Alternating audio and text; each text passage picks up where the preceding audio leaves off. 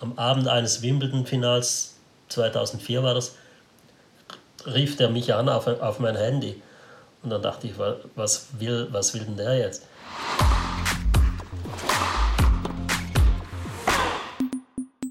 Willkommen zurück zur zweiten Crosscourt-Spezialfolge über Roger Federer und dessen einzigartiger Karriere. Falls ihr Folge 1 noch nicht gehört habt, holt das gerne nach, denn wir machen jetzt da weiter, wo wir aufgehört haben, und zwar beim Beginn der Federer-Dominanz. Dazu habe ich auch wieder Dennis Heinemann als meinen Co-Host an der Seite. Hallo Dennis. Hi Stefan, ich würde sagen, so kurz vor Weihnachten die zweite Federer-Folge ist doch ein ganz nettes Geschenk. Hören wir mal rein, was wir da heute alles dann noch für euch parat haben. Kapitel 4 Dominant, dominanter Federer. Eine legendäre Rivalität entsteht. Ja, dominant, dominanter Federer klingt auf jeden Fall ganz gut. Wenn wir an 2004, 5, 6 und so weiter denken, was da noch alles kommt, dann haben wir natürlich Dominanz da auf jeden Fall im Kopf. Aber bevor wir damit anfangen, müssen wir noch einmal in den Dezember 2003 springen. Da gab es nämlich eine echte Überraschung. Also wir erinnern uns, Dezember 2003, im gleichen Jahr hatte er Wimbledon gewonnen und hat dann aber erstmal gesagt am Jahresende, ich trenne mich von Coach Peter Lundgren. Und das war eine riesengroße Überraschung damals. Ähm, natürlich für alle Fans, aber eben auch für die Presse, besonders auch in der Schweiz. Alle haben sich gefragt, was ist denn da los? Und wenn ihr Folge 1 von uns gehört habt, dann werdet ihr René Stauffer noch kennen, ein äh, Biograf, ein Journalist, der Federer das Leben lang eigentlich begleitet hat bis zum heutigen Zeitpunkt. Und wir können mal reinhören, was der damals zu dieser, ja, zu dieser Überraschung gesagt hat. Das war sehr eine überraschende Nachricht für uns alle.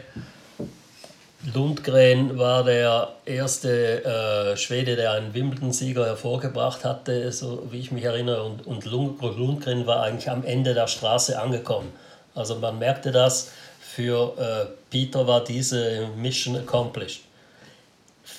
Und Federer hat das gespürt. Er, der merkte, jetzt er kann mir nicht mehr viel bringen.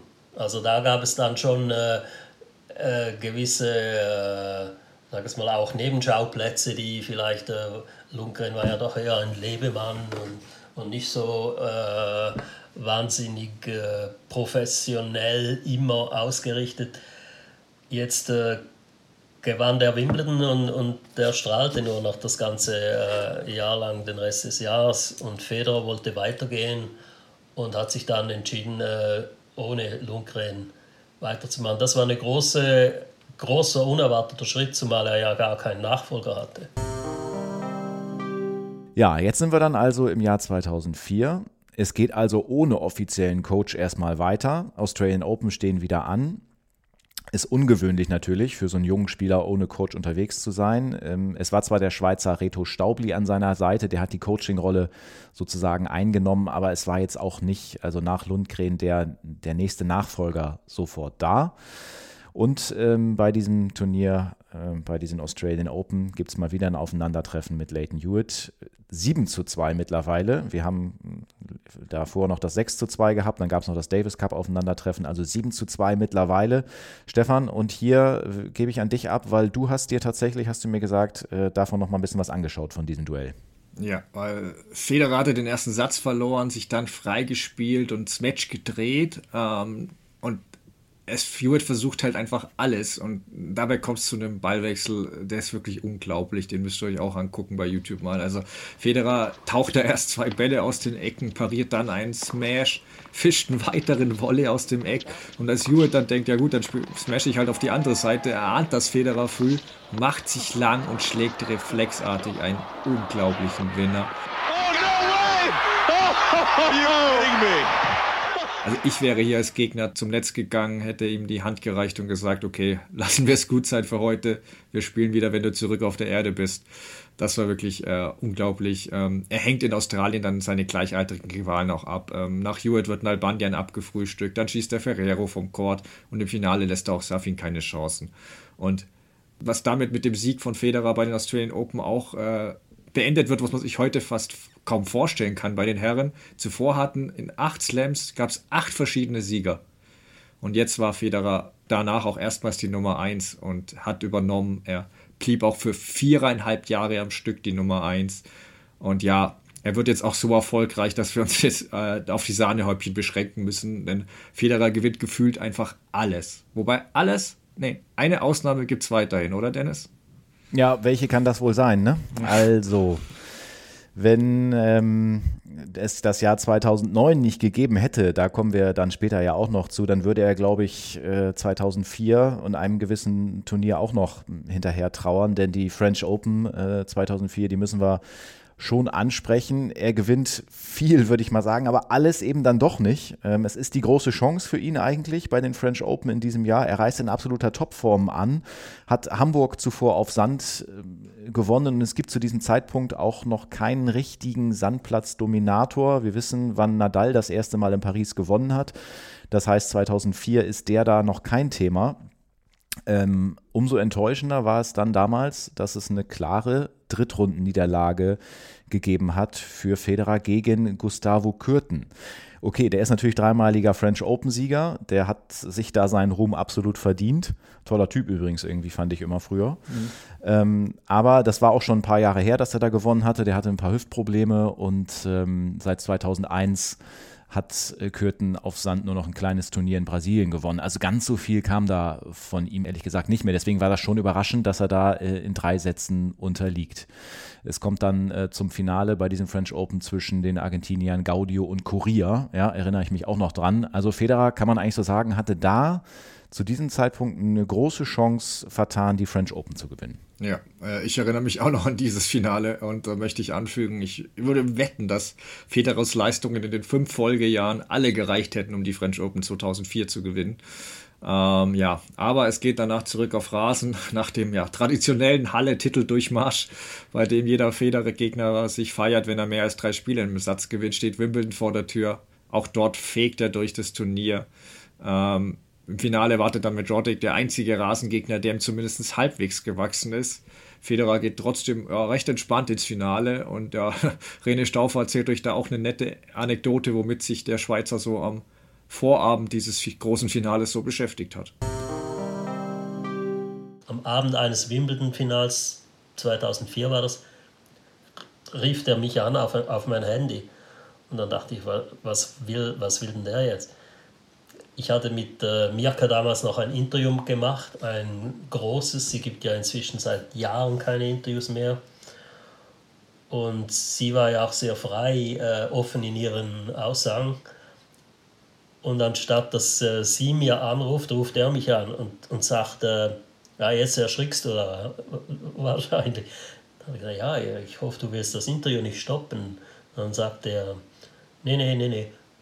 Er wollte nur eine eine Antwort von Mirka präzisiert haben, wo, er, wo sie über Reto Staubli sprach, der ihn damals interimistisch so als Freund betreute. Und da ging es nur darum, dass Staubli keine äh, Probleme bei seinem Arbeitgeber bekam. Und das hat mich dann, das war dann kein Problem, diese Antwort umzustellen. Aber es ist eigentlich bezeichnend, wie man sieht, dass Federer selbst am am Abend vor eines äh, großen Wimbledon-Finals liest er irgendwie noch das Interview von Mirka und denkt, ja, das könnte Reto Staubli Probleme bringen, äh, greift zum Telefon und ruft mich an, um das selber zu, äh, zu äh, korrigieren. Also da war ich schon, äh, dachte ich schon, der Typ hat schon Nerven. Federer war klar, dass Roddick bei Duellen auf der Grundlinie kaum Chancen haben würde, doch was er nicht wusste, äh, dass sich Roddicks Coach Brad Gilbert, ähm, weiß nicht, das Buch habe ich auch, kennt ihr vielleicht auch, äh, Winning Ugly, der hatte sich überlegt, äh, dass Roddick nur mit äh, Aufschlag und einem brutalen Vorhandschlag agieren dürfte, gar keine Ballwechsel spielen und das überrascht Federer und erwischt ihn wenig auf dem falschen Fuß. Roddick holt den ersten Satz und äh, ja, er schafft den Satz Ausgleich Federer, aber liegt dann auch im dritten Satz wieder zurück, ehe eine Regenpause kommt und die hilft Federer. Der bespricht sich mit Staubli, sagt aber auch selbst direkt, hey, so kann ich nicht weiterspielen und sie entscheiden sich, dass er jetzt ultra aggressiv agieren wird. Das würde jetzt nicht so eine spontane, plötzliche Umstellung, glaube ich, nicht jedem leicht fallen, aber hey, wir reden hier von Roger Federer. Genau, der gewinnt den, Satz, den dritten Satz dann im Tieback und auch den vierten Satz ähm, und danach folgt das berühmte Zitat vom wortgewandten Roddick. Ähm, ich habe die Küchenspüle nach ihm geworfen, aber Roger ging ins Bad und holte die Badewanne. Ähm, ja, Federer hat hat dieser Sieg auf jeden Fall auf eine neue Stufe gebracht. Er hatte nicht nur den Titel in Wimbledon verteidigt, sondern jetzt eben auch zwei Slams in Folge gewonnen. Er hob sich hier endgültig vom Rest ab und beim nächsten Slam zeigte sich das deutlicher denn je. Ja, dann hat er im Vorbeigehen noch Start gewonnen auf Sand, die Canadian Masters auch gewonnen und dann sind wir kurz vor den US Open, aber da war ja noch was. Wir sind ja, wir erinnern uns, im Jahr 2004, das bedeutet Olympische Spiele haben stattgefunden in Athen und da gab es die wohl schmerzhafteste Niederlage des Jahres, neben eben diesem äh, Spiel gegen Gustavo Kürten in Paris. Federer, müssen wir sagen, fuhr als klarer Favorit nach Athen, geht aber in der dritten Runde ziemlich überraschend raus. Damals gegen den noch recht unbekannten Thomas Berdig. Ist natürlich danach dann schon auch deutlich bekannter geworden. Aber da ist er an ihm in der dritten Runde gescheitert. Auch im Doppel ist relativ früh Endstation für ihn. Und äh, ja, das heißt, Olympia keine Medaille für den damaligen Superstar zu diesem Zeitpunkt, für Roger Federer. Aber, und das zeichnet ihn eben auch aus, er kann sowas ja relativ schnell abhaken. Das ist auch was, was ich in meiner Recherche immer wieder festgestellt habe, wenn ich Dinge über ihn gelesen habe, dass er also, dass ihn das schon mitnimmt und dass er traurig ist und dass er Tränen vergießt, aber dass er es auch immer wieder schafft, dann den Schalter umzulegen und zu sagen, okay, das ist jetzt vorbei und jetzt kommt das nächste. Und das nächste waren dann die US Open. Ähm, für seine Verhältnisse musste er sich da zwar ein bisschen durchkämpfen, hat in der zweiten Runde schon einen Satz verloren, musste gegen Agassi im Viertelfinale sogar in den fünften Satz. Ähm, schafft es dann letztendlich aber ins Finale und da wartet doch schon wieder jemand, natürlich Leighton Hewitt. Und genau dieses Match, also US Open Finale 2004, ist das nächste Match, was wir uns mal ein bisschen genauer angeschaut haben. Ja, genau. Denn Hewitt war ohne Satzverlust durch die US Open geflogen und äh, nach 16 Siegen in Folgen auch selbstbewusst. Head-to-Head -head hat er zu dem Zeitpunkt noch mit 7-5 vorne gelegen, weil äh, Federer war 2004 äh, ihm deutlich näher gekommen und hatte die direkten Duelle alle gewonnen. Federer wollte auch äh, Geschichte schreiben, der erste Spieler seit Mats Wilander 1988 werden, der drei Slams in einem Jahr gewinnt. Ja, was soll ich zum ersten Satz sagen? 18 Minuten hat er gedauert. Federer gewann mit 6 zu 0, dominierte wirklich von Beginn an jeden Ballwechsel. Klar, Hewitt hat dann auch äh, Breaks nach Doppelfehler kassiert. Ähm, aber es war wirklich so einseitig, als Federer am zweiten Satz mal einen Fehler macht, rufen die Kommentatoren. Oh wow, er ist menschlich. Also es war wirklich krass. Federer führt dann mit 6-0, 2-0, als Hewitt unter lauten Applaus mal ein Spielgewinn gelingt. Dennis, was hast du dir denn bei der Performance von, von Federer da gedacht? Ja, das ist eine totale Machtdemonstration gewesen. Ich kann man eigentlich nicht anders sagen. Es war ein absolut ein anderes Level und ich finde, man hat ja oft schon gehört, so dieses typische, so Federer, der schwebt über den Platz, so. Und ich finde, hier hat man das so richtig gesehen. Ich fand, er war so vom Kopf total schnell. Also er wusste häufig irgendwie schon, was passiert und war den Ticken früher dann da und konnte gerade mit der Vorhand, finde ich, das Tempo so verschärfen. Also er ist da, er hat da so eine gute Beschleunigung auf Hartplatz reinbekommen, dass er das eigentlich alles nach Belieben dominiert hat. Und klar, wir kennen natürlich auch Hewitt, ich habe ihn gerade schon beschrieben, der kämpft sich nochmal rein. Der zweite Satz ist, ja, äh, deutlich knapper, nachdem der Start klar an, an Federer geht. Äh, es geht dann sogar in den Tiebreak und das finde ich dann auch irgendwie immer so toll bei, bei Leighton Hewitt, der, ähm, der weiß, der hat eigentlich im ersten Satz so gar keine Sonne gesehen, ähm, kommt dann aber in diesen, in diesen zweiten Satz in den Tiebreak und muss da auch mehrere Satzbälle abwehren, schafft das auch erst, also kann wirklich einige Chancen da vereiteln und dann am Ende, ja, dann muss er sich dann aber doch beugen, weil weil Federer sich diesen Satz damit 7 zu 6 holt. Und der dritte Satz, ja, also ja. hatten wir jetzt, glaube ich, das Ergebnis noch nicht gesagt. Ich gebe nochmal wieder zurück an dich. Ja, genau. Also zum Tiebreak wollte ich nur ganz kurz ergänzen. Ich, also auch wenn Stewart gut kämpft, drückt dann Federer schon wieder seinen Stempel auf, finde ich. Was mir aber noch auffällt, bevor ich zum Ergebnis des dritten Satzes komme und später noch Thema wird, ein paar Leute klatschen schon erfreut, wenn Federer mal den zweiten Aufschlag braucht. Also seine erdrückende Dominanz wollten damals nicht, nicht alle sehen ne? und äh, für ihr Geld eine 90-minütige Trainerstunde sehen, auch wenn Federer natürlich nichts dafür kann, dass er so gut ist. Äh, wie gut er übrigens ist, zeigt er dann, wie du sagst, im dritten Satz, als er perfektes Tennis spielt und erneut mit 6-0 gewinnt. Äh, Der letzte Spieler, der zwei Sätze bei dem US Open Finale zu Null gewonnen hatte, war Richard Sears 1884. Also von den Dimensionen reden wir hier. Dieser hatte auch zwischendurch sogar einen Satz verloren. Äh, also ist auch nicht vergleichbar eigentlich. Federer fällt nach dem Matchball auf die Knie, schreit, rollt sich auf den Platz. Manchen mag das überraschen nach einer einseitigen Arbeit, aber es ist eben doch nie so einfach, wie es scheint. Und ähm, Hewitt sagte nach dem Match, ich glaube, ich habe noch nie jemanden so gut Tennis spielen sehen. Hast du, Dennis? Ah, das ist, das ist so schwer zu sagen. Ne? Das ist ja. fast 20 Jahre her. Äh, wir haben da so diese Leichtigkeit mit der Härte gesehen. Das gibt es sonst so eigentlich nicht. Also so gut spielen sehen wahrscheinlich nicht, aber es gibt halt auch wenig Leute, die wir damit vergleichen können. Also man kann das ja mal versuchen. Wenn wir jetzt gerade an einen Carlos Alcaraz denken, dann ist es auch absolut beeindruckend, erstaunlich, was der äh, tut, aber der ist halt auch körperlich eine absolute Maschine. Und der hat, du siehst ihm die Power ja schon an und das, dass er da so Druck machen kann. Und Federer ist aber ja ein anderer Typ gewesen. Das heißt, diese, diese Leichtigkeit, äh, die wir da so bei ihm gesehen haben, gepaart mit diesem Druck, das gab es, glaube ich, so nicht nochmal. Und in diesem Moment, 2004 äh, US Open Finale, ist das einfach mal ganz deutlich äh, zum Vorschein gekommen. Ja, genau, sehe ich ähnlich. Manch einer wird sich vielleicht wundern, warum wir dieses recht einseitige Match als Highlight auswählen, aber A, wollten wir eben in den fünf Partien auch vor allem Duelle mit seinen Rivalen abbilden. B, stand dieses Match eigentlich stellvertretend für diese wirklich dominante Federer-Ära. Und C, hatte es Federer selbst am, am Rande seines Abschieds dann beim Lever Cup als sein perfektes Match bezeichnet. Und ja, witziger Zufall. Wir haben auch Rene Stauffer gefragt, welches Match er unter den anderthalb tausend von Federern am besten oder beeindruckendsten fand. Und das war seine Antwort. Was ich mich gerne erinnere, sind die frühen Duelle mit äh, Leighton Hewitt. Zum Beispiel eines am äh, US Open im Endspiel hat er zweimal 6-0 äh, ihm gegeben. Und das, das muss man schon sagen, das, das konnte, also Phasenrad kann, kann man nicht besser spielen. Dieses Finale bildet aber auch die Basis für ein Problem, das wohl nur Roger Federer kennt. Es sah bei ihm oft so leicht auch, dass oft vergessen wurde, wie hart auch er dafür arbeiten musste. Und verlor er doch mal, lag es dann automatisch natürlich daran, dass er sich nicht genug bemüht hatte. Eine Sache, was mir noch auffiel, um das Match abzuschließen, aber ähm, Federers Service ist hier schon so gut und präzise geworden inzwischen. Ähm, mancher Aufschlagsriese mag schneller servieren, aber Federers Ausschlag ist der beste. Und auch der Return finde ich konstanter. Und das hilft ihm eben, sofort offensiv bleiben zu können.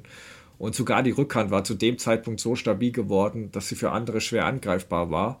Und ja, das erklärt dann auch die, die, die folgende Durchmarsch, oder Dennis? Ja, ja, es ging dann absolut überragend weiter. Nur mal so ein Beispiel: Bangkok hat er das Finale gewonnen gegen Andy Roddick mit 6-4, 6-0. Und ich finde, gegen einen Andy Roddick mit 6-0 ja. zu gewinnen, wir wissen, was das für ein Aufschläger gewesen ist, ähm, das ist eigentlich schon Aussage genug. Ähm, er zieht sich danach einen Muskelfaserriss zu, also Federer, ist aber rechtzeitig zu dem Masters Cup Ende des Jahres dann wieder zurück äh, trifft da dann in der Gruppe auf Leighton Hewitt, trifft auch später dann im Finale auf Leighton Hewitt. Da setzt er sich glatt in zwei Sätzen durch. Und das muss man sich mal vorstellen. Also der Name Leighton Hewitt fällt hier einfach sehr, sehr oft. Aber genau, das ist einfach so diese, diese Rivalität. Die beiden sind da zusammen eigentlich sozusagen groß geworden.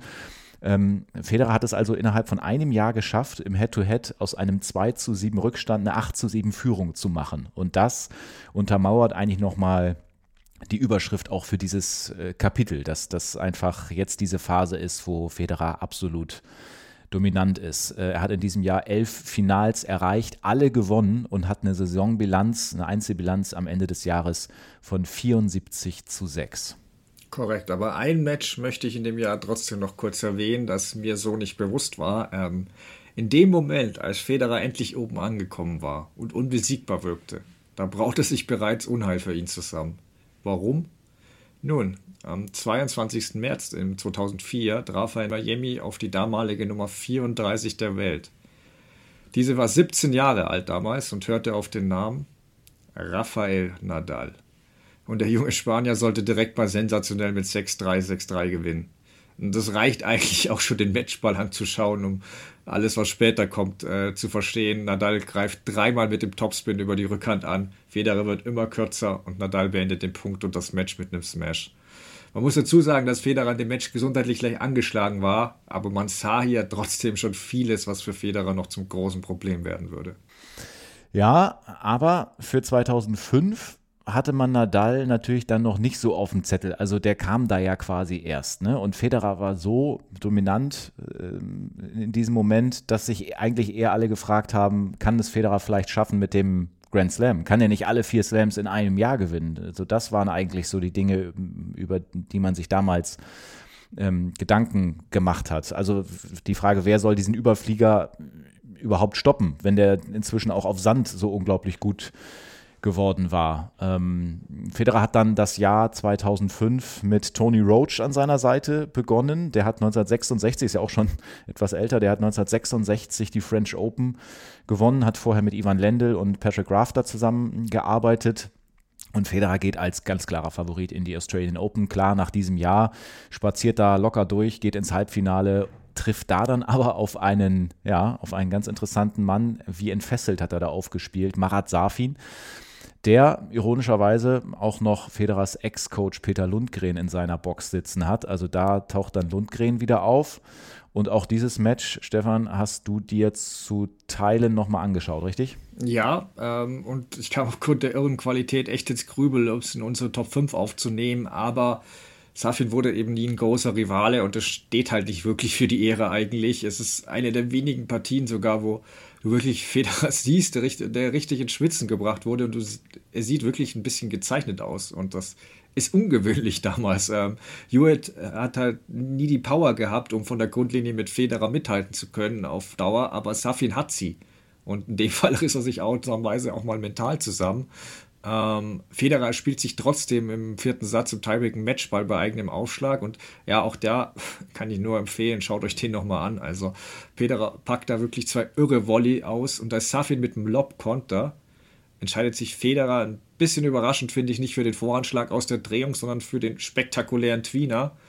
Der landet aber leider knapp im Netz und Federer schreit aus Vollmals seinen Ärger raus.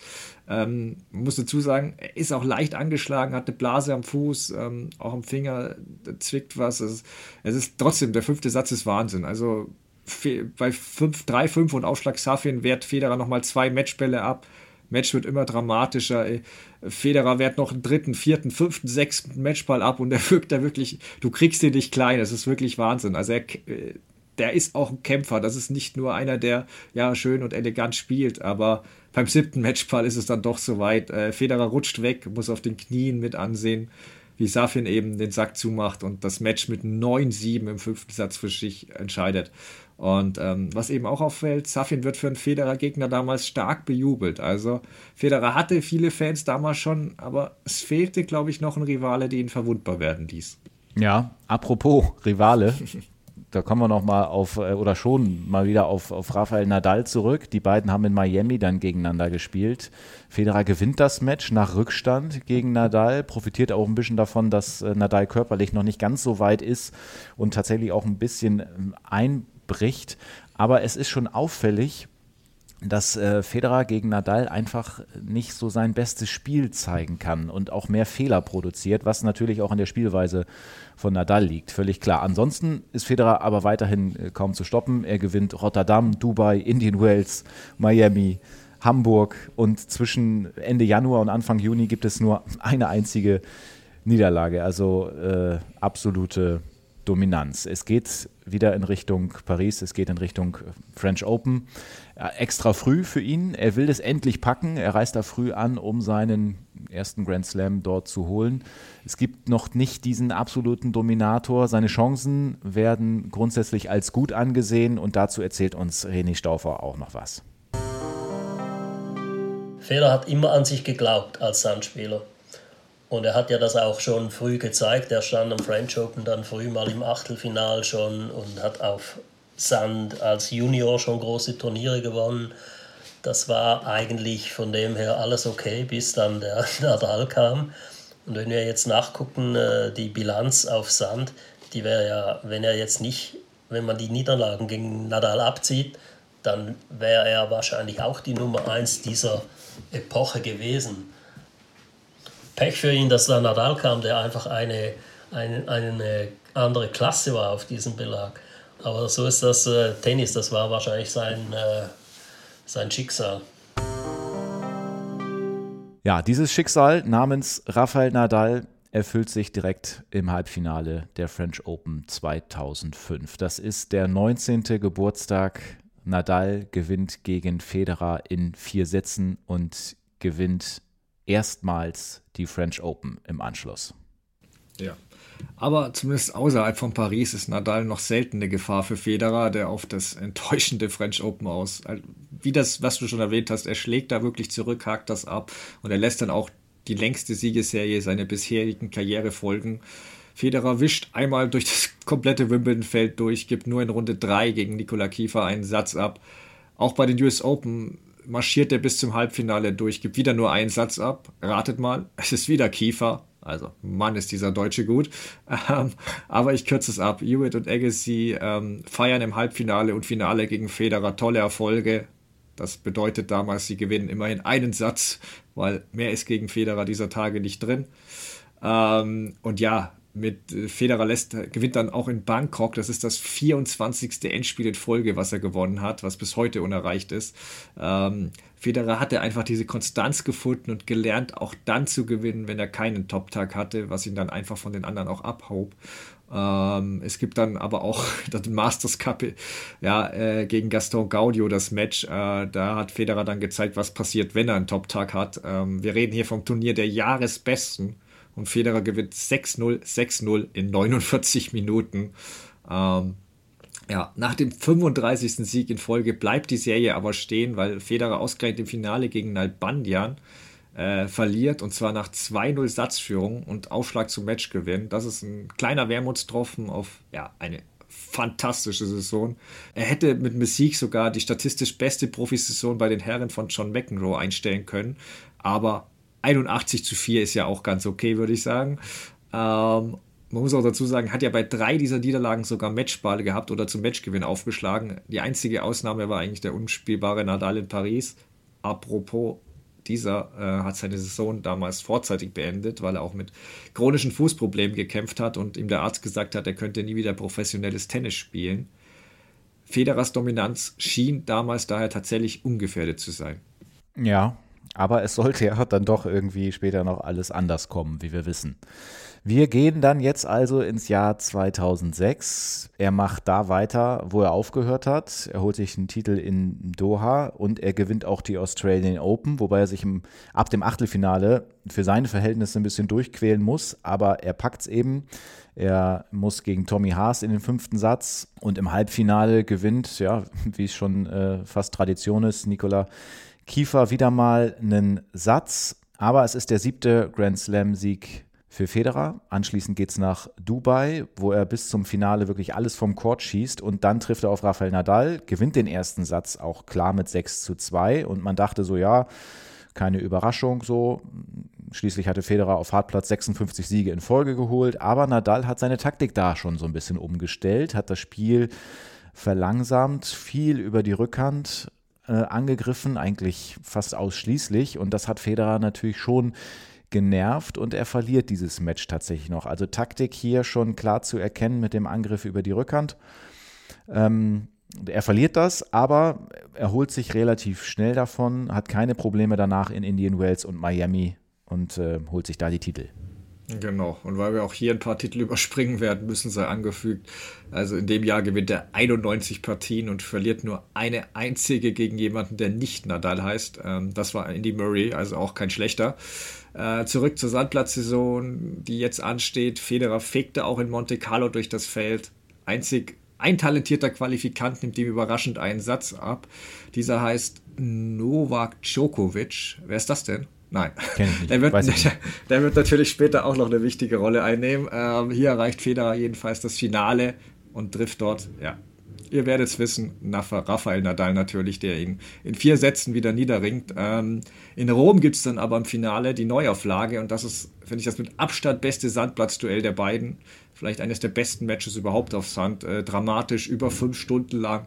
Federer liegt da bereits mit 4-1 im fünften Satz vorne, hat später zwei Matchbälle, die er ja, mit leichten Vorhandfedern wegschenkt, quasi, um dann halt mit seltsamen Fehlern im Tiebreak noch zu verlieren. Also Bis heute fragen sich da nicht wenige, ob die Rivalität nicht ein bisschen anders verlaufen wäre, hätte Federer dieses Duell damals gewonnen und daraus Selbstvertrauen gezogen.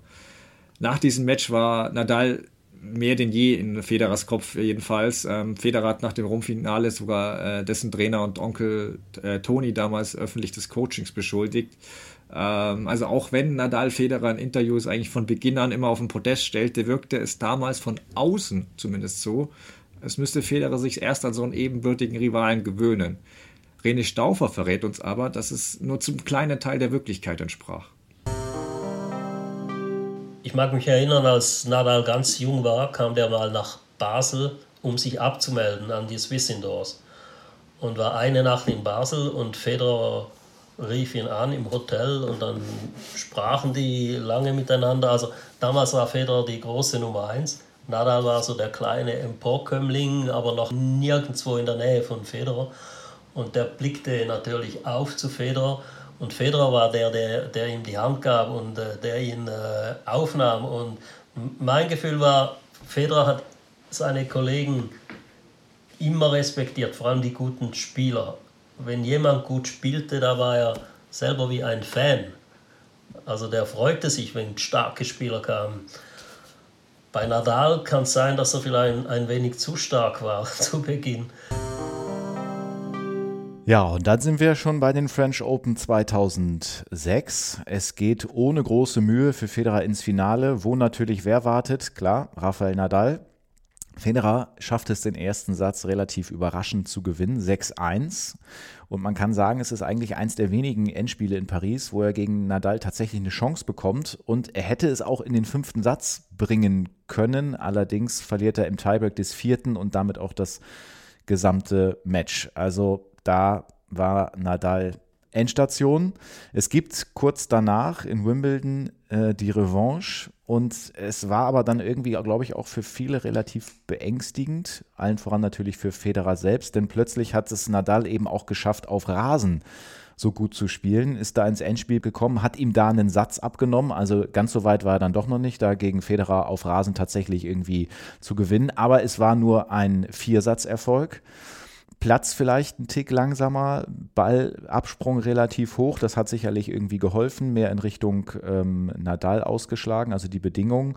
Wobei der wahrscheinlich einfach froh war, dass er das Wimbledon-Finale überhaupt erreicht hat mit seiner Spielweise und so. Es war jetzt ja schon klassischer Sandplatzspieler, wobei er immer auch früher schon gesagt hat, dass er sehr, sehr gerne mal Wimbledon gewinnen will. Das war damals noch nicht der Fall, wobei das natürlich äh, irgendwann auch noch mal kippen sollte. Da kommen wir dann noch zu. Ja, also auf Hartplatz war Federer dann aber weiterhin der ungestörte Dominator. Es gab den Sieg bei den US Open und er machte dann damit das Kunststück perfekt, gewinnt im zweiten Jahr in Folge drei Grand Slam Turniere. Das Jahr 2006 äh, nimmt ein eindrucksvolles Ende. Federer gewinnt Tokio, Madrid, Basel und den Masters Cup in Folge. Beim Masters Cup setzt er sich im Halbfinale erneut gegen Rafael Nadal durch. Genau, und um die Einzigartigkeit dieser Saison herauszustellen, Federer gewinnt in dem Jahr zwölf Turniere und erreicht bei 16 von 17 gespielten Turnieren das Finale. Das ist bis heute noch keinem anderen gelungen. Ähm, ist auch die dritte Saison in Folge von Federer, in der er über 90 Prozent seiner Partien gewinnt. Aber ich will nochmal abschließend auf die Rivalität mit Nadal eingehen, weil der Spanier hat 2006 von äh, sechs Duellen schon vier gewonnen. Davon waren drei allerdings auf Sand. Dennoch war schon zu sehen, dass dieser Nadal sich schnell verbessert, auch auf den anderen Belegen und Federer gefährlich werden könnte. Langfristig, glaube ich, tat dies Federer aber gut, weil der Rest war ihm einfach nicht gewachsen. Und dieser eine Spieler hat ihn aber dazu gebracht, ständig weiter akribisch an sich zu arbeiten, um sich zu verbessern. Ähm, und meiner Meinung nach half Nadal auch sogar Federers Popularität und der, Lieben, der Liebe bei der breiten Masse, weil ich bin froh, dass Roddick das auch so sieht. Dieser hatte ähm, in dem angesprochenen Buch von Christopher Clary auch äh, dem gesagt, äh, damit sich die Öffentlichkeit mit jemandem so verbunden fühlen konnte wie mit Roger, musste sie auch fühlen, dass jemand auch verwundbar ist. Und bisher haben alle Federer Spiel bewundert, aber seine die Dominanz war für einige auch erdrückend, weil Nadal war eigentlich der Erste, der gezeigt hat, sogar dieser großartige Champion ist verwundbar. Und das machte Federer, finde ich, umso interessanter. Denn wie würde ein solcher Champion auf diese neue Widrigkeit reagieren? Bis dahin musstest du ihn als neutraler Tennisfan eigentlich gar nicht anfeuern. Er hat sowieso gewonnen. Also schien Federer alles leicht zu gefallen, was eben auch die Gefahr barg, dass es für die Masse auf Dauer langweilig wurde. Und genau hier stößt Nadal rein und bringt mit seinem gegensätzlichen Spiel und ja, auf dem ersten Blick zumindest auch gegensätzliche Art alles in Balance. Also ist das perfekte Gegenstück, Yin und Yang. Die Tennisfans waren fasziniert, haben sich ein Lager aufgeteilt. Fedal war geboren.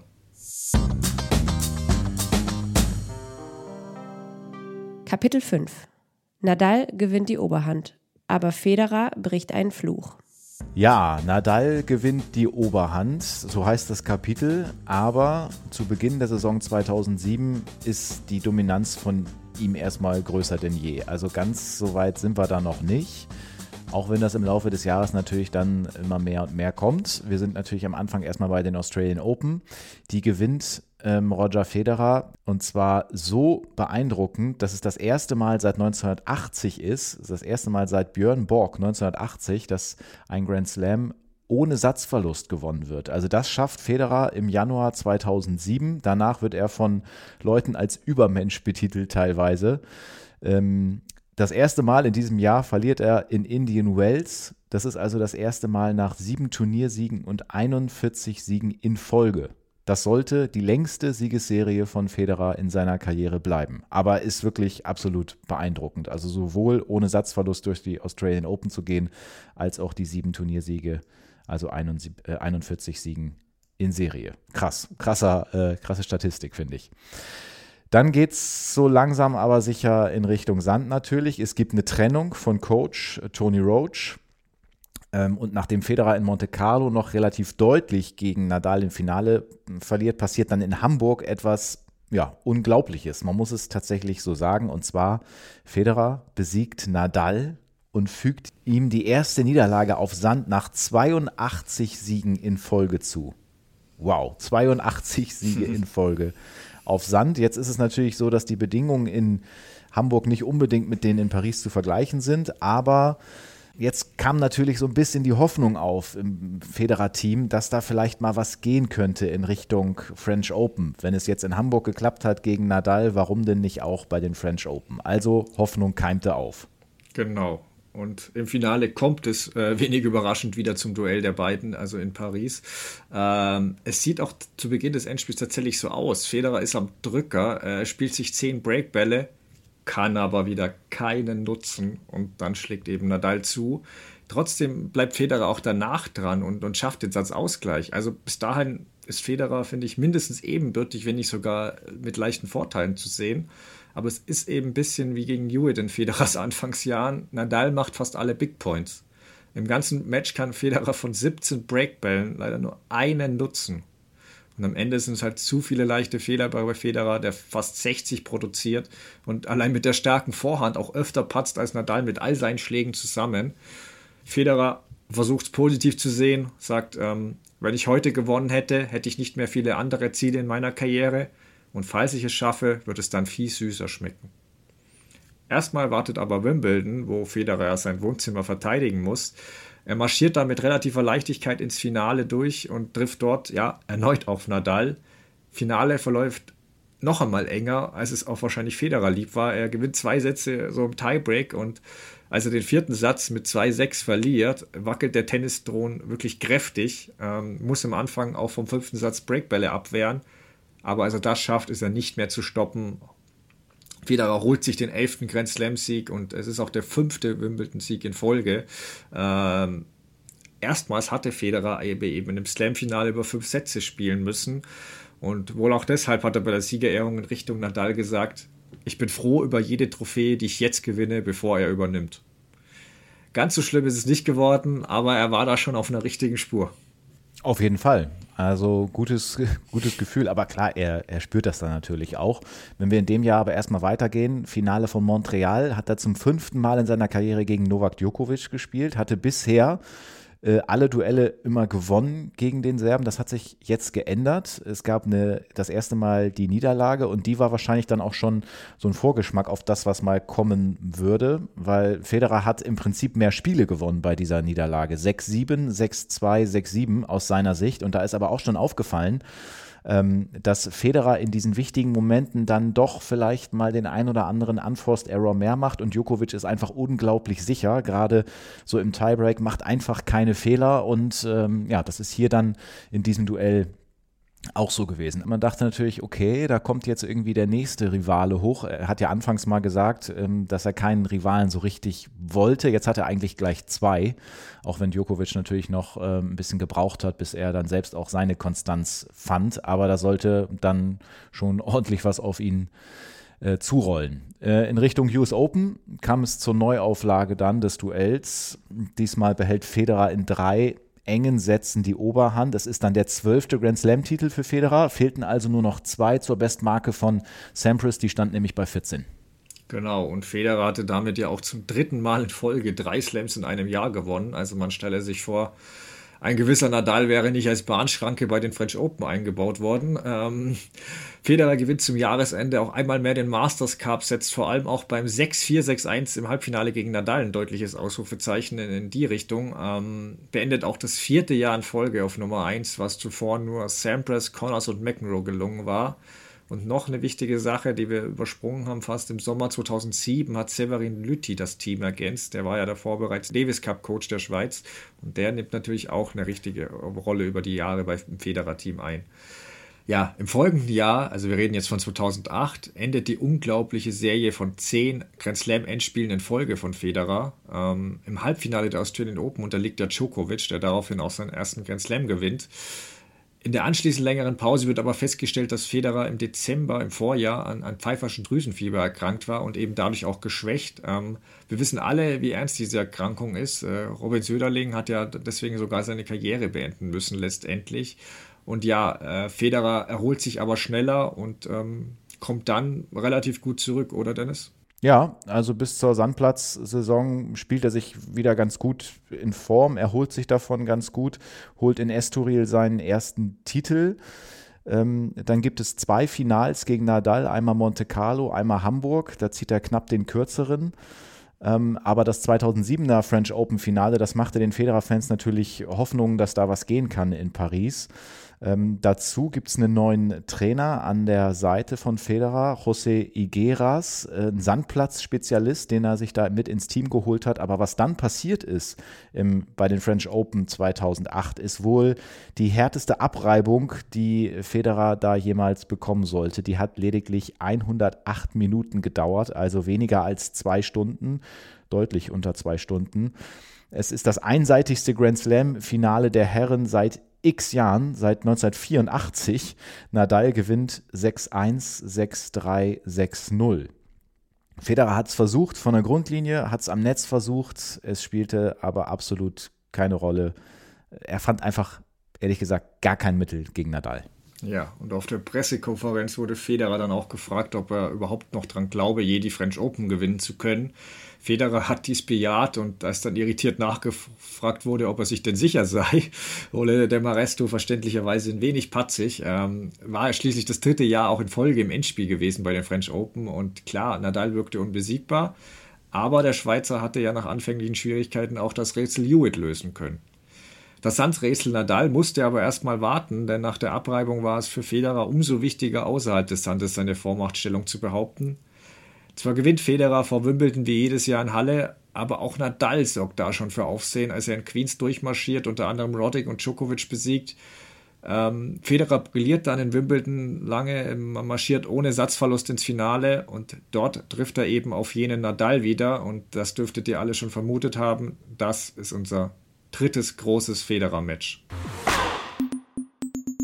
In diesem Wimbledon-Finale geht es nicht nur um die Vormachtstellung im Tennis, sondern auch Geschichte. Federer könnte als erster Spieler sechs Wimbledon-Titel in Folge gewinnen, Nadal als erster seit Borg, French Open und Wimbledon direkt hintereinander. Es entwickelt sich dann ein unglaubliches Match für McEnroe, was das Beste, was er je gesehen hat. Teilst du diese Meinung der Tennis-Ikone, Dennis? Äh, das ist wirklich Wahnsinn gewesen, was da alles passiert ist. Mehrfacher Regen, Dunkelheit, Comeback. Das Match hat irgendwie wirklich alles gehabt. Es ging ja schon wegen Regen tatsächlich später los und es ist, ich, ich weiß nicht, ob ich schon wirklich jetzt ähm, drauf, mehr drauf eingehen soll oder ob du noch mal äh, jetzt mit dem Spielerischen beginnen willst, aber na klar, das ist, äh, das kann ich nur jedem empfehlen, sich das entweder komplett noch mal anzusehen. Es gibt auch schöne Zusammenfassungen davon, die dauern dann nur so eine gute halbe Stunde, da sind auch die wichtigsten Punkte mit drin.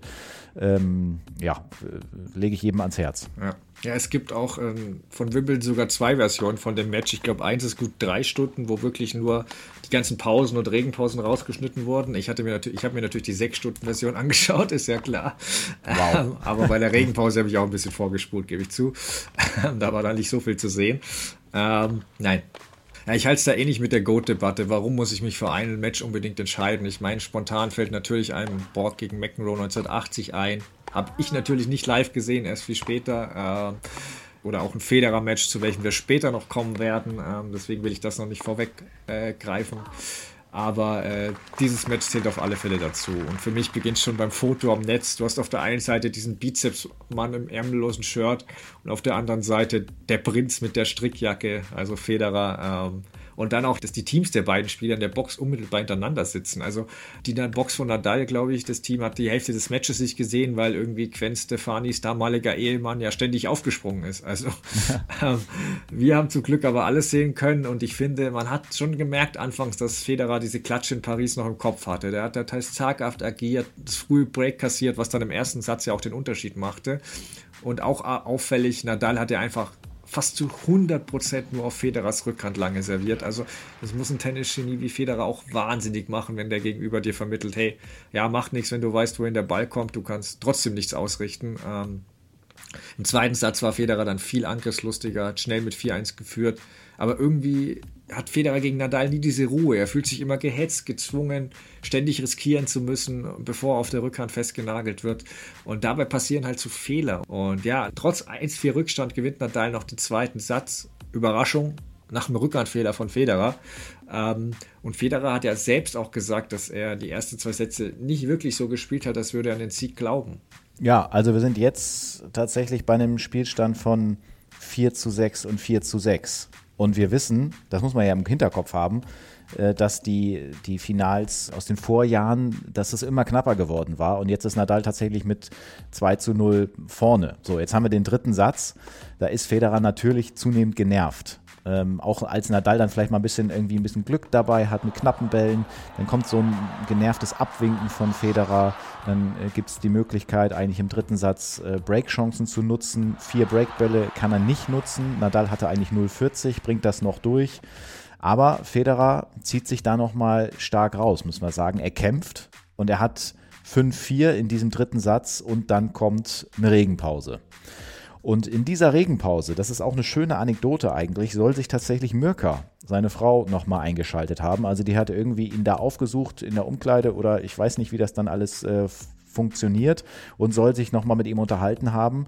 Ähm, die exakten Worte sind da jetzt nicht bekannt und auch Federer, als er später nochmal darauf angesprochen worden ist, ähm, hat er da keine klare Aussage zugetroffen, so wie ich das ähm, nachgelesen habe.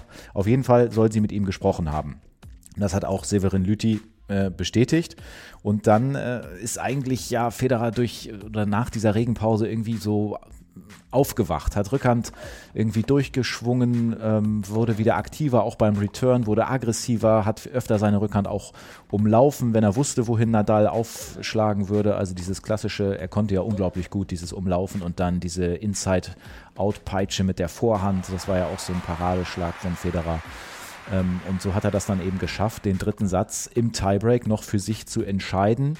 Spielt da ähm, auch mutige Bälle, weiß ich noch, zum 4-2, glaube ich, ein guter mhm. Return ja. und holt sich den Satz dann tatsächlich ähm, mit einem Ass, äh, was mir auch noch so in Erinnerung geblieben ist. Ähm, so nach dem Motto, ey, ich bin hier aber noch im Game. So. Ja. Und ich mache mal weiter und springe dann auch im vierten Satz direkt in den Tiebreak, als Nadal mit 5-2 vorne liegt und zwei eigene Ausschläge zur Erfüllung seines großen Traums hat. Ähm, als der erste Ausschlag in dem Moment aber nicht kommt, denk, denkt Nadal, und also sagt, verrät er später, und auch Toni Nadal hat das in der Box gesagt, äh, Doppelfehler, Doppelfehler. Und ja. genau das passiert halt. Und Nadal fing wirklich dann an zu flattern. Tiebreak spitzt sich bis 7-7 zu und ja, über die folgenden beiden Passierbälle, erst Nadal zum Matchball und dann aber auch Federer, wie der den abwählt. Also da kann ich eigentlich nur sagen, Leute, hängt die in den Louvre. Das ist wirklich unglaublich, diese beiden Bälle. Ähm, Nadal gab Jahre später auch zu, dass er bei diesem Matchball und Aufschlag erstmals gedacht hatte, ich werde Wimbledon gewinnen. Dann schlug Federers Rückhand ein. also ja, Federer gewinnt Satz 2 und ähm, man sieht im Hintergrund Toni Nadal ein bisschen geknickt den Kopf schütteln. Es war Nadals große Chance gewesen, er hatte sie gehen lassen. Ich gebe auch zu, ich hätte nach dem Satz, oder war ich mir sicher, dass Federer das Ding jetzt gewinnen würde. Aber Federer hatte eben den Kopf nochmal aus der Schlinge befreit, war euphorisiert und Nadal, also ich hätte an Nadal Stelle, der muss doch ständig an diesen Tiebreak, an diese vergebenen Matchbälle auch denken. Aber Nadal tickt eben anders. Und als Toni Nadal überlegt, wie er Nadal in der Regenpause des fünften Satzes aufmuntern kann, entgegnet dieser, dass er dies gar nicht muss. Er wird weiterkämpfen. Nadal soll sogar gesagt haben, Federer kann gewinnen, aber ich werde nicht verlieren. Und genau so spielt Nadal dann auch. Bei 4-3 spielt er sich sogar ein Break, äh, Federer spielt sich da sogar einen Breakball und Nadal wehrt halt diesen ab, indem er über Federers Vorhandseite angreift, womit der natürlich nicht rechnet. Und ja, wir wissen, dass Nadal dann später das Break zum 8-7 holt. Aber auch da leistet Federer wirklich. Er kämpft weiter, erbittert die Gegenwehr und zwingt Nadal beim Ausservieren über Einstand. Und wieder überrascht Nadal halt alle und serviert in dieser riesigen Drucksituation plötzlich auf Federers Vorhand. Er macht den Punkt und dann also ich wollte es nicht glauben und ich glaube Federer auch nicht. Nadal serviert beim Matchball direkt nochmal auf Federers Vorhand. Und nachdem er wirklich fünf Stunden lang ständig diese Rückhand attackierte, schlägt er in beiden wichtigen Punkten des Matches, den wichtigsten Punkt des Matches auf die Vorhand auf. Finde ich unglaublich. Und ja, er wird belohnt, weil Federer auch bei seinem Angriffsball aus dem Halbfend eben mit dieser Vorhand patzt. Ähm, Nadal war am Ziel seiner Träume angelangt. Auch wenn die Bedingungen am Ende fairerweise umstritten waren. Federer hat danach sogar gesagt, ich konnte am Ende kaum sehen, gegen wen ich spiele.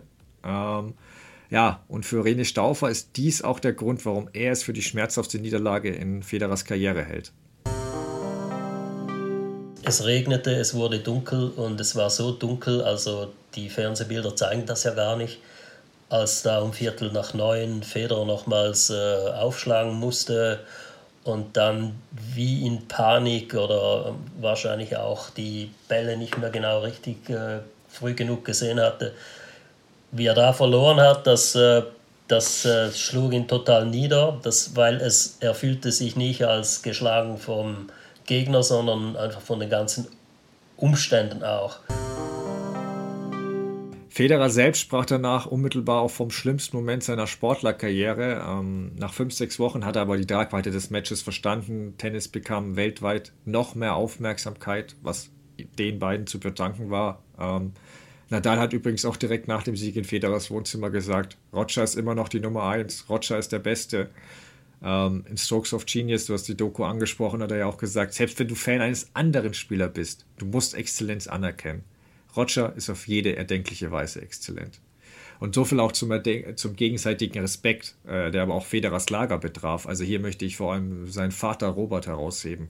Er hat nicht, wenn du das gesehen hast, der hat nicht aufgehört, wirklich mit offener Wertschätzung Nadal zu applaudieren.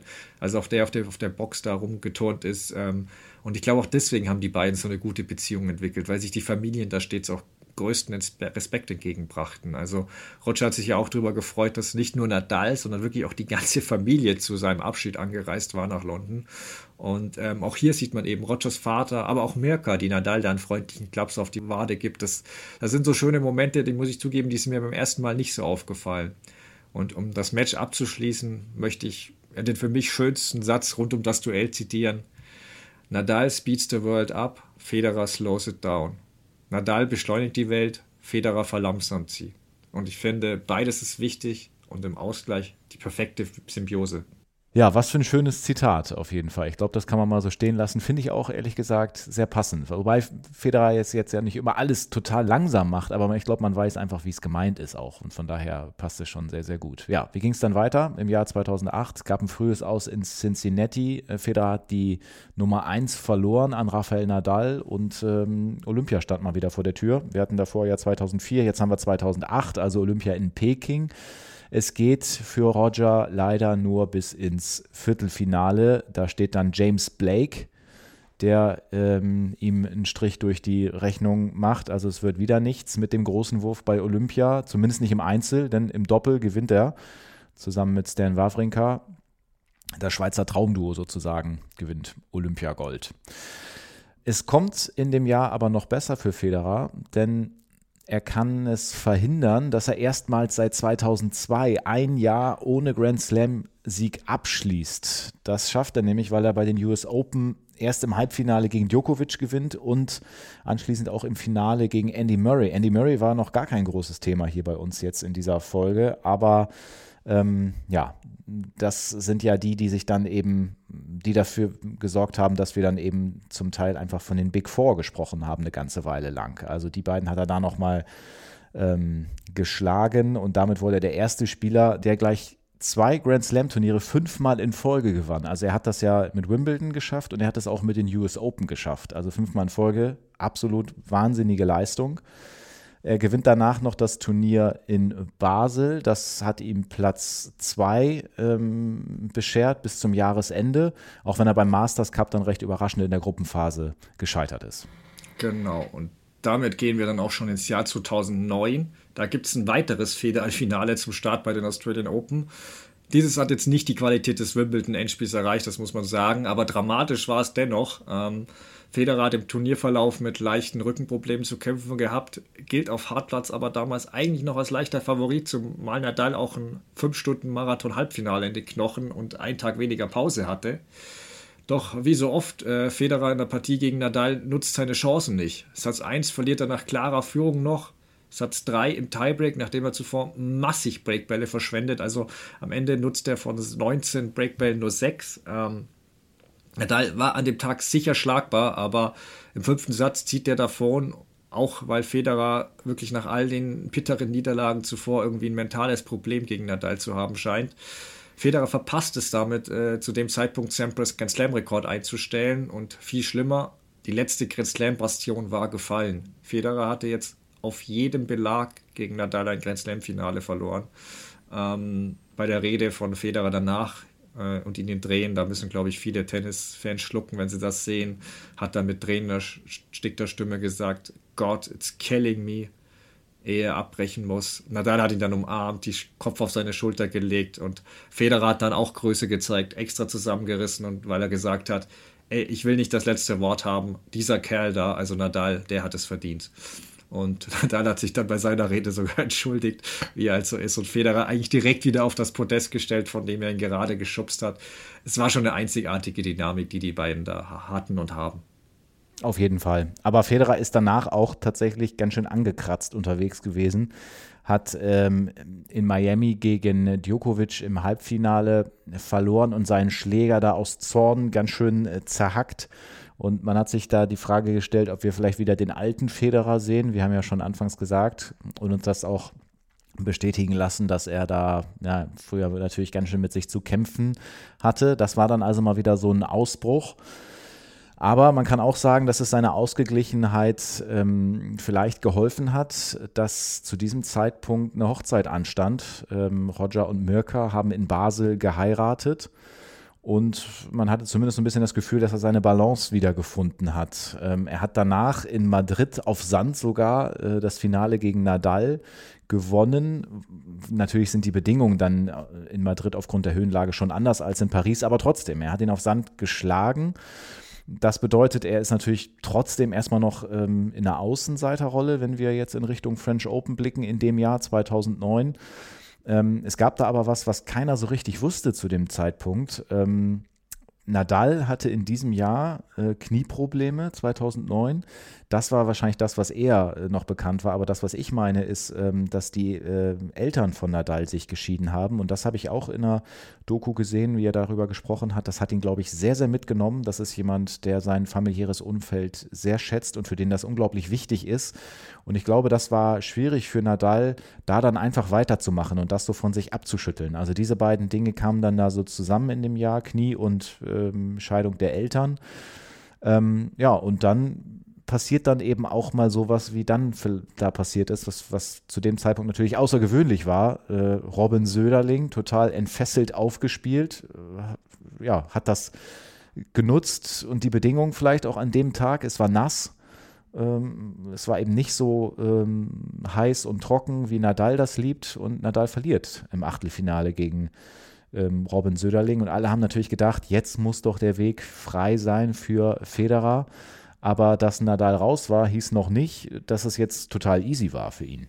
Nee, ganz so gar nicht. Ich lehne mich auch mal aus dem Fenster und sage, das war nicht Federers beste French Open, ähm, weshalb wir auch ein anderes Match aus Paris gewählt haben, was ihr dann äh, ja, später hören werdet. Ähm, ja, also der Druck wurde halt eben noch größer durch Nadals aus. Er hat äh, bereits in Runde 2 gewackelt, aber jetzt war wirklich der ganze Fokus auf ihn gerichtet. Ähm, das sieht man dann im Match gegen Tommy Haas, als Federer wirklich mit 0 zu 2 Sätzen in Rückstand gerät. Und äh, ja, er ist dann im dritten Satz, ich glaube, den Dennis den Ball hast du auch vor Augen, zu dem Moment kommt, der die Tennisgeschichte verändert. Ähm, Federer, ja. also Haas erhält bei 3-4 einen Breakball. Wenn er den nutzt, kann er zum Matchgewinn sogar aufschlagen. Und Federer muss über den zweiten Aufschlag gehen, kriegt einen kurzen Return von Haas und geht dann volles Risiko, umläuft die Rückhand, lädt durch und schlägt wirklich von außerhalb des Courts diesen Crosscourt-Winner.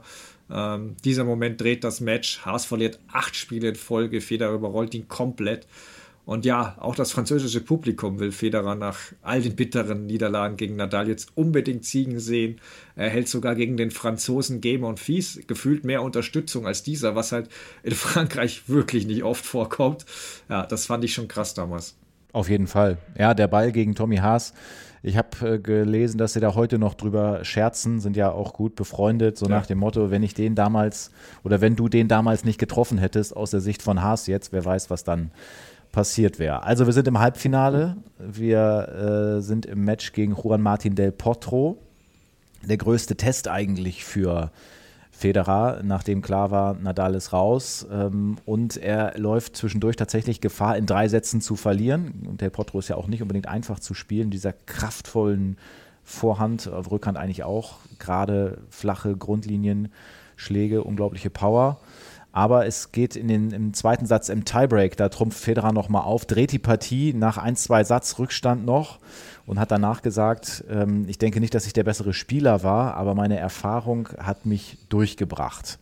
Also hatten wir dann im Finale, wissen wahrscheinlich auch noch viele, 2009 ähm, Federer gegen Söderling. Das war für Federer ein sehr gutes ähm, Matchup und die Tatsache natürlich auch, dass er es schaffen konnte, zwar nicht Nadal höchstpersönlich zu ähm, besiegen, aber eben den Nadal-Bezwinger. Matchup ist einfach gut. Er hatte eine 9 zu 0 Bilanz vorher im Head-to-Head -Head gegen Söderling vor diesem Finale. Ähm, es gab einen engen zweiten Satz im Tiebreak, aber nachdem Federer das da durchschafft, ist eigentlich auch klar, dass er sich nicht mehr aufhalten lassen würde. Auch nicht vom Nieselregen. Äh, es ist ganz am Ende zwar noch mal so, dass äh, man da so das Gefühl hat, na, kriegt er das jetzt wirklich mit den Nerven alles so voreinander? Aber er, er schafft es eben, ähm, auch wenn man wirklich spüren kann, was das für eine Last gewesen sein muss, äh, die er da mit sich rumträgt. Und das hat uns René Staufer auch nochmal ähm, bestätigt. Als Federer auch ihn dann äh, schlagen konnte, also das war eine große, große mentale Leistung von ihm. Und wie groß der Druck war, das äh, sieht man vielleicht, äh, dass er schon bevor er den Matchball verwertet hat, hatte er schon Tränen in den Augen, weil er gemerkt hat, jetzt lasse ich mir das nicht mehr nehmen. Das war wahrscheinlich von, von ganzen Druck her eine seiner, seiner größten Erfolge überhaupt. Das war ja auch das einzige Mal, dass er dort gewann. Nach dem Matchball sinkt Federer erstmal auf die Knie, schießt einen Ball vor Freude hoch in die Luft und hat sofort erste Tränen in den Augen. Ähm, zeitgleich bekommt laut eigener Aussage auch in Mallorca jemand feuchte Augen, ja, weil sein alter Rivale und Freund endlich diesen French Open-Titel gewonnen hat. Ähm, als sechster Spieler in der Geschichte hatte Federer nur noch alle vier Grand Slams gewonnen und war jetzt auch mit Sampras ja gleichgezogen, weil es war sein 14. Grand Slam-Titel. Ja, und obwohl die Champions eigentlich die Originaltrophäe nie mitnehmen dürfen, wird auf Rogers Bitten in eine Ausnahme gemacht. Äh, der ist dann an dem Abend auch mit dem Pokal im Bett eingeschlafen. ja, und nach dem Match hat Federer auch gesagt, das könnte mein größter Sieg gewesen sein. Für den Rest der Karriere kann ich entspannt spielen, weil ich muss nie wieder hören, dass ich nie die French Open gewonnen habe.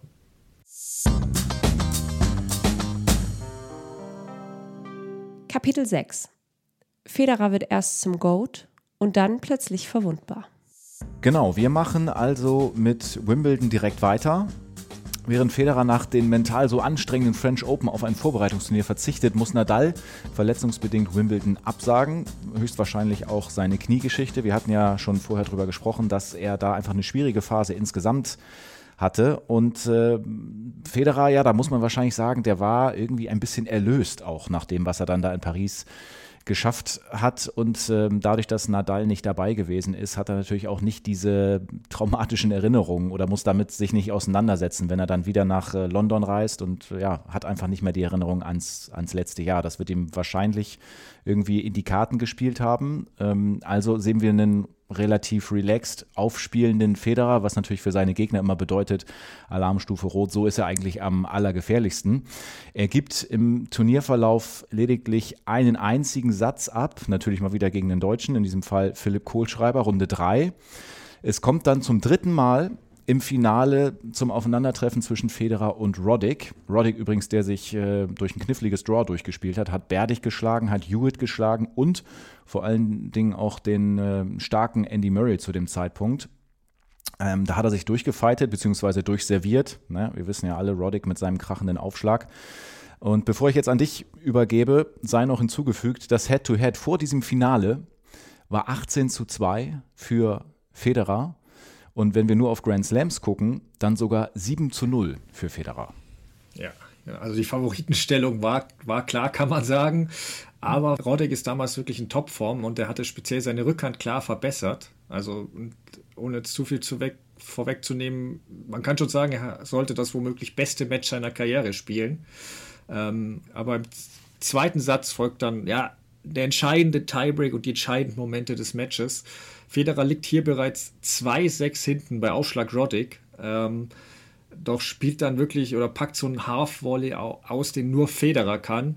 Das war magisch. Man muss aber dazu auch sagen, bei 6-5 folgt, folgt dieser Volley, der Roddick wohl vermutlich bis heute noch äh, verfolgt äh, in seinen Träumen. Also vielleicht hätte er sogar die von Federer nicht ideal getroffene Vorhand jetzt aussegeln lassen können. Ist, er ist sich aufgrund des Windes einfach unsicher, nimmt sie doch und wirklich produziert einen ganz wilden Volleyfehler. Äh, Federer dreht diesen verloren geglaubten Satz dann noch und lässt einen Urschrei los. Also er wusste da, er, er war davon gekommen, weil mit zwei, 0 zu 2 Sätzen gegen so einen Aufschläger in Wimbledon willst du nicht spielen. Am Ende entscheidet wie im Vorjahr schon Satz 5. Ähm, es scheint wieder kein Ende zu nehmen. Federer kann bei 8-8 nochmal selbst Breakbälle abwehren mit starken Aufschlägen und dann gelingt ihm halt bei 15-14, 15-14 aus seiner Sicht sein erstes Break im kompletten Match. Und ja, vor den Augen von Sampras, der war extra ähm, aus LA angereist, äh, schreibt Federer damit Tennisgeschichte. Er ist der erste männliche Tennisspieler, der 15 Grand Slam-Titel gewinnt zu dem Zeitpunkt und ähm, zu diesem Zeitpunkt auch der unbestrittene Tennis-Goat für seine Grand Slam-Titel von 1 bis 15 hat er gerade mal sechs Jahre gebraucht. Äh, Idol Sampras hat, äh, hat für 14 da doppelt so lang gebraucht. Also auch das ist unglaublich. Und letzte Bemerkung von mir noch zum Finale. Roddick gilt ja als, Dennis hat es erwähnt, super, mega toller Aufschläger, was er auch ist. Und bei Federer wird der Aufschlag aber vergleichsweise selten hervorgehoben, weil er eben so komplett ist, auch als Spieler und jetzt auch nicht mit 240 km/h servieren kann. Aber Roddick serviert hier 27 Asse Federer 50. Und das meine ich. Federers Ausschlag ist, obwohl er so gut ist, auch noch unterschätzt. Der ist unglaublich, so präzise. Und ja, das ist eine seiner größten Waffen für mich. Absolut. Also krasse Zahlen. 50 und 27 hätte man durchaus vielleicht auch irgendwie anders mhm. erwartet. Aber ja, das stimmt total. Also diese also vor allen Dingen das, was er dann in schwierigen Situationen auch macht, wie nah er an die Linien kommt, äh, haben auch immer wieder Leute betont, was, was Federer da mit seinem Aufschlag alles machen kann. Und übrigens auch ganz interessant, ähm, Roddick ist danach auch ganz anders angeschaut worden. Auch dazu habe ich ein bisschen was gelesen. Also, dass er sich da so reingefeitet hat und für so ein tolles Finale gesorgt hat, hat auch sein, sein Ansehen nochmal irgendwie so ein bisschen ähm, äh, gesteigert, obwohl das dann am Ende aus seiner Sicht natürlich dann halt äh, nicht ganz geschafft hat. Äh, Federer jedenfalls holt sich die Weltranglistenspitze sozusagen zurück, die Nummer 1. und hat dann natürlich vor, bei den US Open den sechsten Titel in Folge in Angriff zu nehmen. Aber da passiert noch was, was eigentlich ähm, ja zu einem recht, ich sag mal, günstig gelegenen Zeitpunkt tatsächlich sogar auch passiert. Ich weiß gar nicht, ob das auch irgendwie so richtig geplant oder geplant war oder überhaupt planbar ist. Wahrscheinlich nicht wirklich. Aber wir sind am 23. Juli und seine Frau Mirka bringt an diesem Tag die ersten beiden Zwillinge zur Welt, muss man ja wirklich so sagen, die ersten beiden, Charlene und Maya. Also 23. Juli könnte man jetzt denken, ist ja eigentlich noch genügend Zeit, um irgendwie dann über die US Open nachzudenken. Und das ist ja auch äh, sowas, das hattest du ja auch schon angesprochen. Ähm, Mirka, die Roger überall und ja, so viel wie es auch immer nur geht, unterstützt. Und viele hätten jetzt vielleicht gedacht, naja, jetzt ist er zweifacher Vater geworden und jetzt kann er ja nicht sofort irgendwie weiter und um die Welt reisen und so weiter. Aber genau das haben die irgendwie so hinbekommen. Ähm, Federer ist einfach da jemand, der irgendwie anders tickt, trotz des ganzen Stresses. Der kann sich sehr auf das fokussieren, was gerade einfach ist und ist in diesem Moment dann irgendwie gefühlt auch ähm, komplett da. Also der kann bei Spaziergängen mit den Kids abschalten, ist dann aber auch wieder auf dem Court, um wieder sich auf sein Tennisspiel zu fokussieren. Ähm, ja, und die Konkurrenz hofft natürlich, dass es das irgendwie einfacher machen wird. Der Fokus verschiebt sich ein bisschen, ne? man kriegt Nachwuchs, aber ja, Federer belehrt die ganzen äh, Konkurrenten da schnell eines Besseren. Kurz vor den US Open triumphierte er in Cincinnati, nachdem er im Halbfinale nach zuvor vier Niederlagen endlich gegen Andy Murray wieder gewinnt und im Finale schließlich äh, auch Novak Djokovic keine Chance lässt. Ja, und bei den US Open kommt es dann im Halbfinale erneut zum Duell mit jedem Djokovic. Damals Nummer 4 der Welt. Ähm, wären wir bei der NBA, würden wir dieses Match wahrscheinlich heute nur noch als The Shot bezeichnen, weil ähm, beim Stand von 7-6, 7-5 und 6-5 für Federer schlägt Djokovic auf, um sich in den Tiebreak zu retten. Ja, und wir wissen ja alle, was gegen den Serben passieren kann, wenn du ihm die Tür auch nur einen Spalt aufmachst. Und Djokovic spielt hier eine, eine Stopp-Lob-Kombo. Federer rennt zurück und versucht halt noch einmal, was gegen Safin vor vielen Jahren beim Matchball schiefgegangen war, einen Tweener. Nur diesmal spielt Federer den Ball nicht nur irgendwie durch die Beine zurück. Djokovic wartet ja am Netz und hätte den wegvolieren können. Nein, Federer spielt den Tweener als wirklich perfekten Passierball, der schneller aussieht als viele Grundschläge. Äh, der Ball ist noch nicht mal ein zweites Mal aufgehüpft, als Federer schon in die Luft springt und seine Begeisterung rausschreit.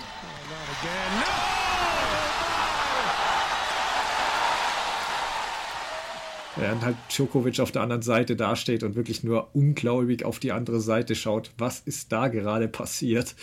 Ähm, und später wäre es jetzt nicht mehr so gewesen, aber in dem Moment, du siehst es in Djokovic Augen, in dem Moment hat Federer Djokovic besiegt. Er kann danach auch nur noch so ein harmloser Aufschlag in Federers Vorhand, den der halt mit dem Return, wenn er abschließt. Ähm, Federer besiegt Djokovic damit zum dritten Mal in Folge bei den US Open. Und er sagte damals auch danach direkt, dass der Tweener der beste Schlag seiner Karriere gewesen wäre. Damals habe ich ihm allein schon angesichts der Drucksituation und des Rahmens, ich meine, wir reden hier von einem US Open Halbfinale, da habe ich ihm sofort zugestimmt. Heute könnten wir wohl auch noch Australian Open 2017 einwerfen, aber dazu kommen wir ja noch. Ja. Also muss ich auch sagen, ein Ball, der mir, glaube ich, auf Social Media unglaublich äh, oft schon begegnet ist, dieser Tweener, werdet ihr zu Hause sicherlich auch schon mal gesehen haben. Das war einfach eine richtige Rakete, eine Fackel, muss man eigentlich sagen. Ähm, das heißt also, das war ja das Halbfinale, wir sind jetzt im Finale und in dem ist Federer eigentlich klarer Favorit. Ähm, vor allem auch, weil Nadal im Halbfinale rausgeht. Äh, die heftigste Abreibung seiner bisherigen Grand Slam-Karriere, müssen wir ganz klar sagen. 6-2, 6-2, 6-2 gewinnt Juan Martin del Potro gegen Rafael Nadal. Also unfassbar äh, vom Platz geschossen. Allerdings Nadal auch mit einer Bauchmuskelverletzung hat er mit gekämpft, ist nicht bei 100 Prozent. Deswegen ist dieser Sieg von der damaligen Nummer 6 der Welt, äh, Juan Martin del Potro, vielleicht auch ein bisschen unterschätzt, weil man eben gesagt hat, naja, Nadal war nicht bei 100 Prozent. Aber gut, wir sind dann also im Finale. Ähm, Head-to-Head-Bilanz zwischen den beiden äh, 6 zu 0 für Federer, deswegen klarer Favorit. Ähm, bei den French Open ist es knapp gewesen, okay, aber es sind natürlich auch andere Bedingungen. Ähm, Hartplatz, Australian Open, Anfang des Jahres hatte Federer gegen Del Potro ganz deutlich gewonnen, gegen den Turm von Tandil, wie er ja auch genannt wird, 6-3, 6-0, 6-0. Äh, also es war eine ganz klare ähm, Angelegenheit. Insofern hat es eigentlich äh, keinen verwundert, als sich Federer im US Open Finale wirklich ohne Probleme den ersten Satz holt und wenig später im zweiten Satz bei 5-4 zum Satzgewinn servieren darf. Aber ich würde sagen, hier übernimmst du mal wieder, Stefan, denn auch dieses Match hast du dir nochmal genauer angeschaut, ne? Ja, genau. Und ich muss zugeben, normal schaue ich alte Federer-Partien vor allem auch wegen dessen Brillanz an, aber hier habe ich auch gezielt nach den teils atemberaubenden Vorhandpeitschen von Del Potro gesucht. Äh, unter den raunenden Zuschauern muss Federer ja wirklich in dem Match teilweise Torwart spielen und auf eine Seite spekulieren, wenn, wenn Del Potro da durchgeladen hat. Also er lernt da Teile des Courts kennen, die er, glaube ich, so zuvor noch nie gesehen hatte. Ähm, und wenn wir zum erwähnten Aufschlagspiel kommen, wo du, was du sagst, wo Federer zum, zum Satzgewinn aufschlägt, ähm, Del Potro legt halt da die Nervosität richtig ab, schafft mit zwei Wahnsinnsvorhänden das Break und Federer gibt den Satz noch ab.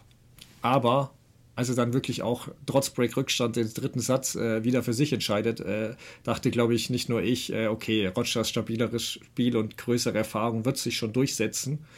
Was in dem Endspiel aber schon auffällig ist, ist, ist dass Federer ein bisschen angekratzt wirkt. Also zum Stuhlschiedsrichter sagt er später, ähm, sag mir nicht, ich soll ruhig sein. Wenn ich reden will, rede ich, okay.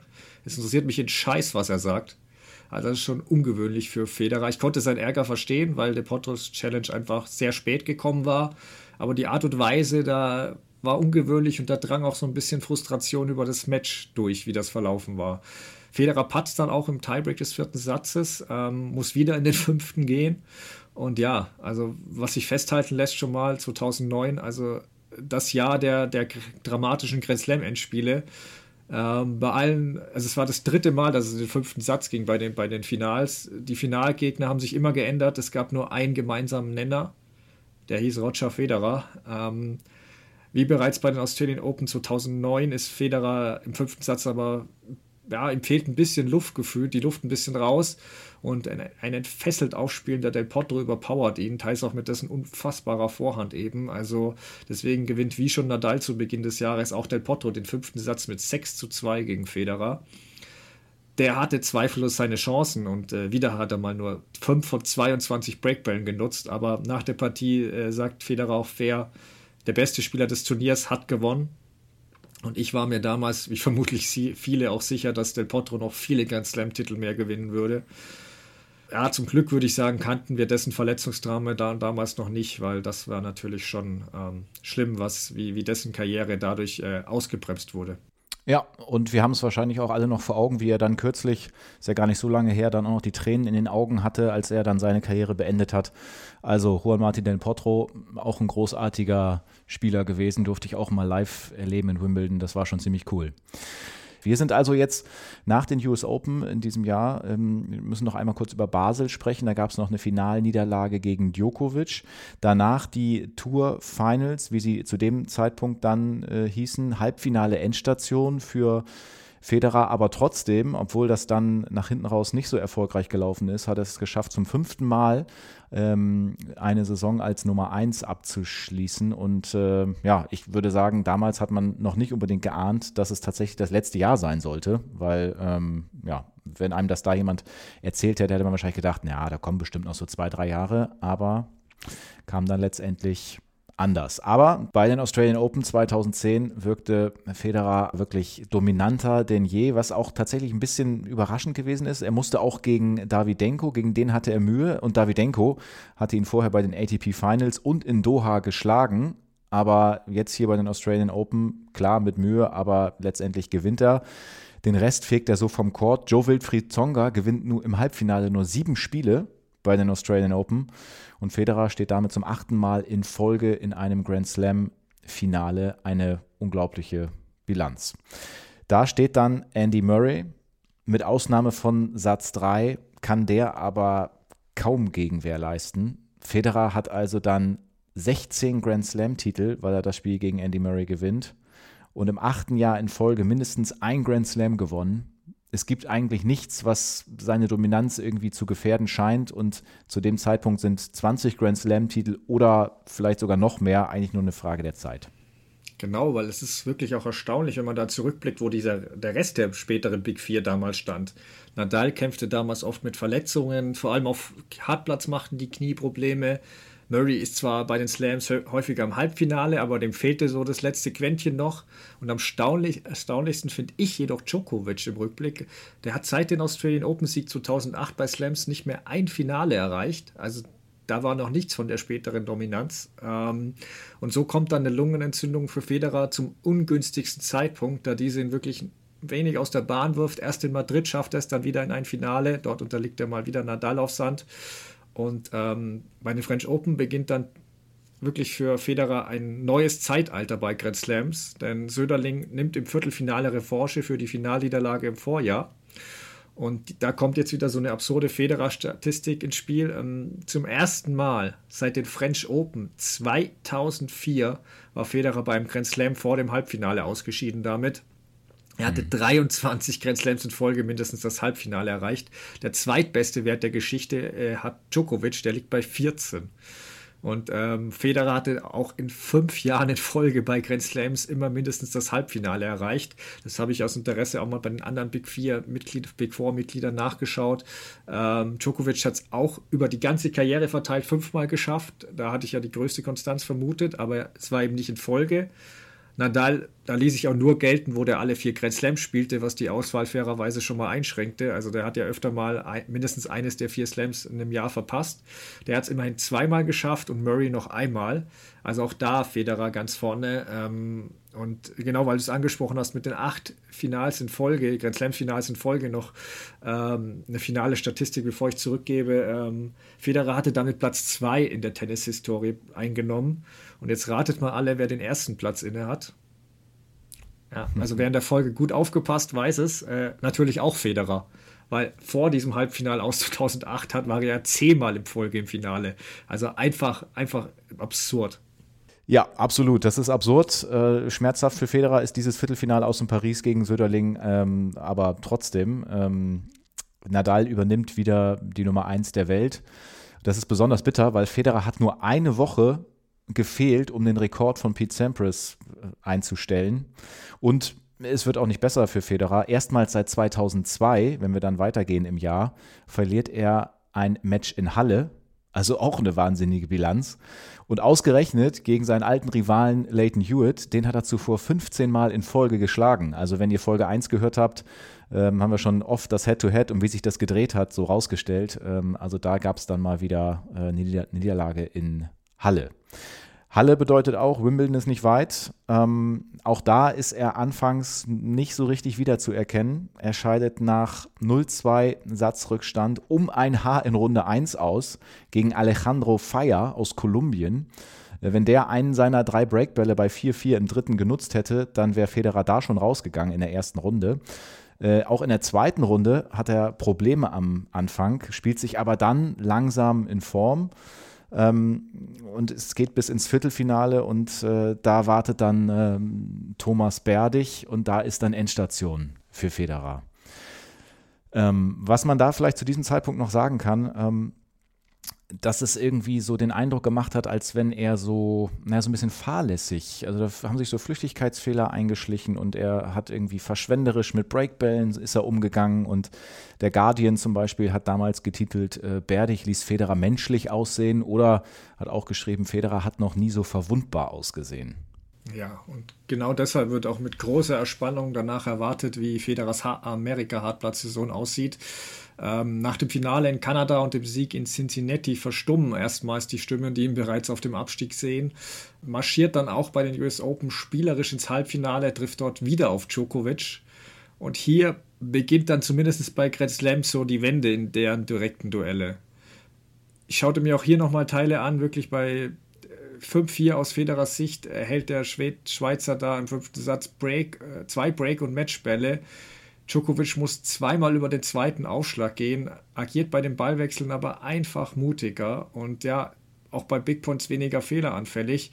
Und so wehrt er halt auch beim Ausservieren Breakball ab und zieht ins Finale ein, wo er dem damals noch dem 2010 wirklich alles überragenden Nadal unterliegt. Dennoch verliert Federer danach eben einen Platz in der Weltrangliste und ist nur noch die Nummer 3. Und wieder titelten unsere englischen Kollegen, äh, Federer zeigt seltene Verzweiflung und es sieht wie der endgültige Niedergang aus. Ja, ein bisschen früh vielleicht, endgültiger Niedergang, aber vielleicht war das einfach damals dann auch so der Eindruck. Ne? Also wenn wir dann noch ein Stück weitergehen, Federer antwortet mit zwei Finalsiegen, äh, Stockholm gewonnen, Paris gewonnen, vor allen Dingen dieser Sieg in Paris beim Masters ist wichtig, da gelingt ihm nämlich die Revanche gegen Novak Djokovic und äh, zum Saisonabschluss gibt es noch ein fettes Ausrufezeichen. Bei den Tour Finals im Endspiel gewinnt er gegen Nadal in drei Sätzen und der war damals, muss man sagen, die klare Nummer eins und äh, hat drei Grand Slams in Folge gewonnen zu dem Zeitpunkt. Also geht er da nochmal mit einem ordentlichen Paukenschlag doch noch raus aus der Saison. Federer verdrängt Djokovic wieder von Rang 2. Und was äh, keiner ahnen sollte, es sollte für längere Zeit das letzte Mal sein, dass Federer und Nadal die Plätze 1 und 2 am Jahresende belegten. Aber was damals wohl auch noch keiner dachte, wie viel später das beiden tatsächlich nochmal gelingen sollte. Ja, und zu diesem Wahnsinns-Comeback von Federer, aber auch eben seinem tränenreichen Abschied, kommen wir dann in unserer letzten Federer-Spezialfolge, die auch noch vor Jahresende erscheinen wird. Euch wünschen wir allen erstmal frohe Weihnachten. Passend dazu schließen wir die Folge heute mit einem speziellen Ausschnitt ab, denn auch Federer und Nadal wollten sich 2010 ein besonderes Weihnachtsgeschenk geben, was sich aber als schwierig gestaltete. Genau. Und ich will auch noch mal ganz kurz frohe Weihnachten sagen. Schön, dass ihr jetzt schon zwei Folgen dabei gewesen seid. Eine kommt noch, könnt ihr euch drauf freuen. Und jetzt geben wir das Wort ab an Rafa und Roger. Bis bald. So Rafa, do you know what you're going to give me for Christmas yet? You know what? I'm gonna come to Switzerland and play an exhibition match for your foundation.